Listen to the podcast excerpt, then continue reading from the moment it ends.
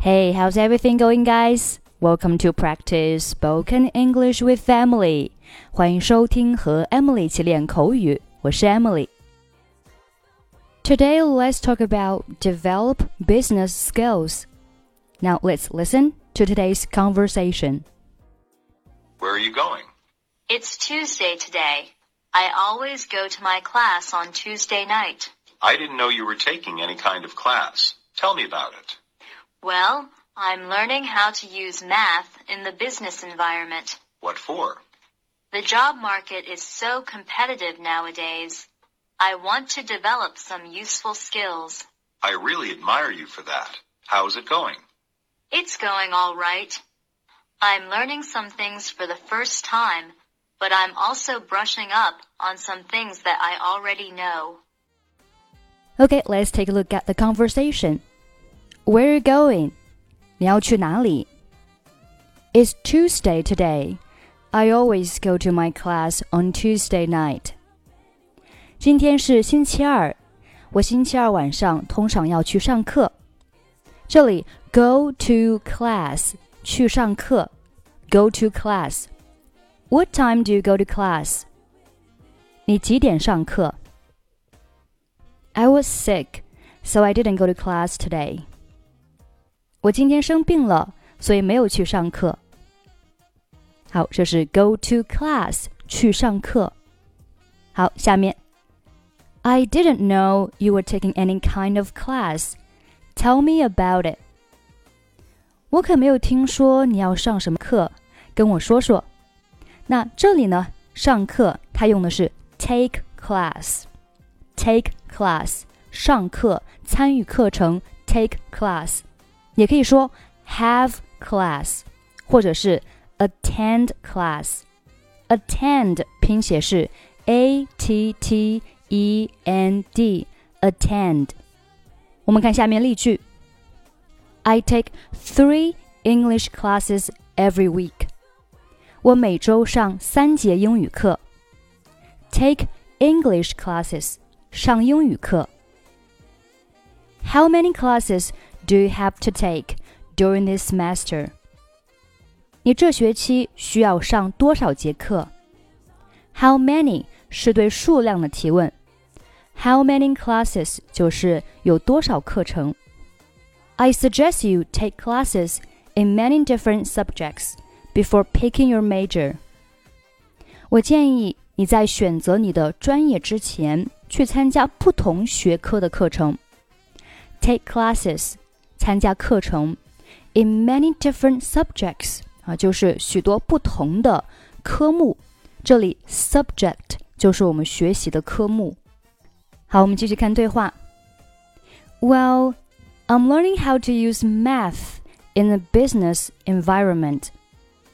我在学习如何在商务中应用到数学。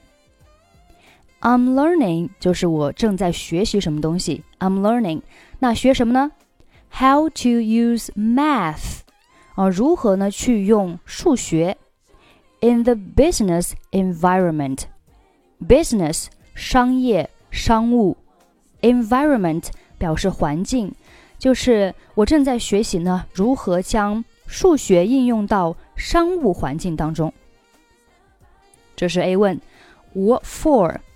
那学这个是有什么用呢？啊，有什么目的呢？What for？for？The job market is so competitive nowadays。如今人才市场竞争激烈。The job market，人才市场。Competitive，竞争的。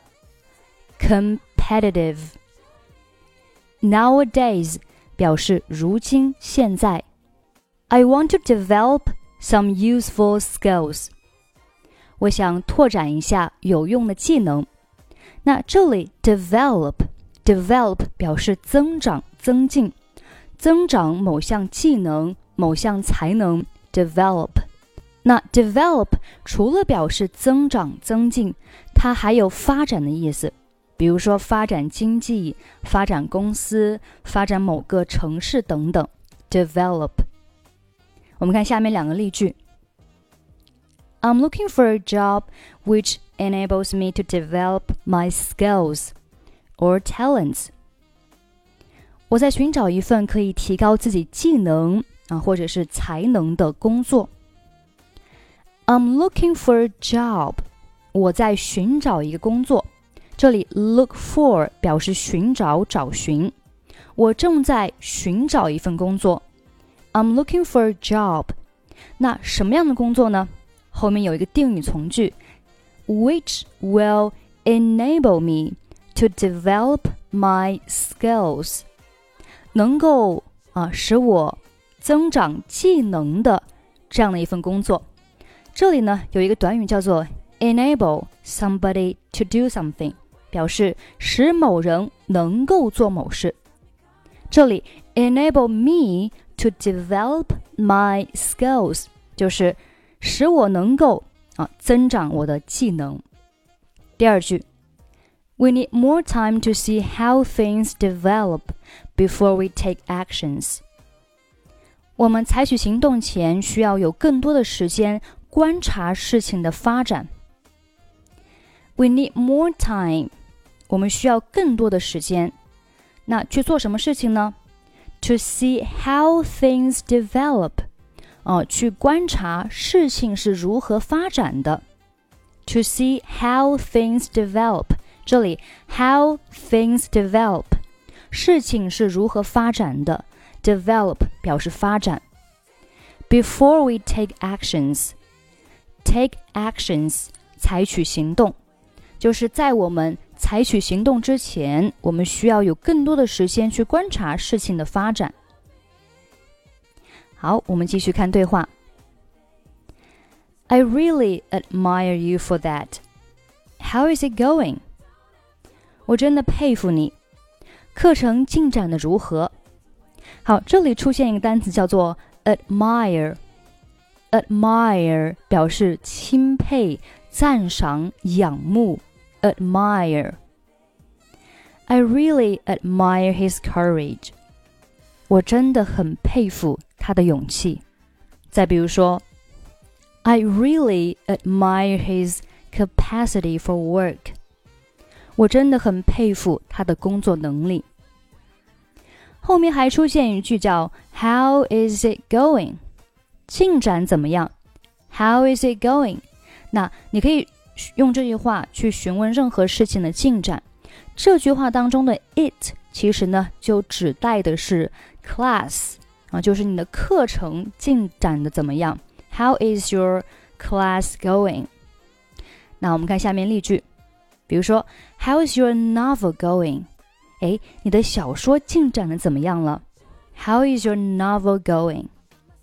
再比如说 How's your diet going this week？你这周减肥进展的怎么样了？这里 diet diet 它其实就表示 为了减肥呃去进行的这样的一个饮食啊，所以 How's your diet going this week？其实呢就是在问对方，哎，你这个减肥进展的怎么样了？好，我们继续看对话。It's going all right。哦，一切顺利。It's going all right。一切进展的很好。I'm learning some things for the first time。我在学习一些啊新的东西。I'm learning 就是我正在学习什么什么。I'm learning some things。我正在学习一些事情。For the first time 啊是第一次学习的，学习的一些东西。For the first time。那其实呢就是我在学习一些新的东西，我之前呢从来没有学过的，我是第一次学的。for the first time。But I'm also brushing up on some things that I already know. 但是呢，我也在啊去温习一些已经学习过的东西。这里出现一个短语叫做 brush up on。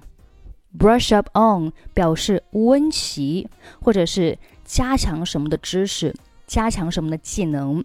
那这个东西呢？你曾经已经学过了。Brush up on 就是把曾经学过的东西进行一个复习、一个温习、一个加强。Brush up on。我们看下面例句 I need to brush up on my English skills before I go to England. 我在去英国之前，我要复习一下英文。啊，brush up on。那 brush up on 它的同义短语呢叫 polish up on，表示加强。比如说，You need to polish up on math because that is your weakest subject。你需要加强数学，因为这是你最薄弱的科目。好，这是 brush up on，表示对以前学习过的知识进行一个复习啊，温习加强。它的同义短语叫 polish up on，polish up on。好了，这就是我们今天的所有内容。欢迎关注我们的微信公众号“英语主播 Emily”，获取更多免费的英语学习课程和资料。最后，我们再来听一下今天的 conversation。Where are you going? It's Tuesday today. I always go to my class on Tuesday night. I didn't know you were taking any kind of class. Tell me about it. Well, I'm learning how to use math in the business environment. What for? The job market is so competitive nowadays. I want to develop some useful skills. I really admire you for that. How's it going? It's going all right. I'm learning some things for the first time, but I'm also brushing up on some things that I already know.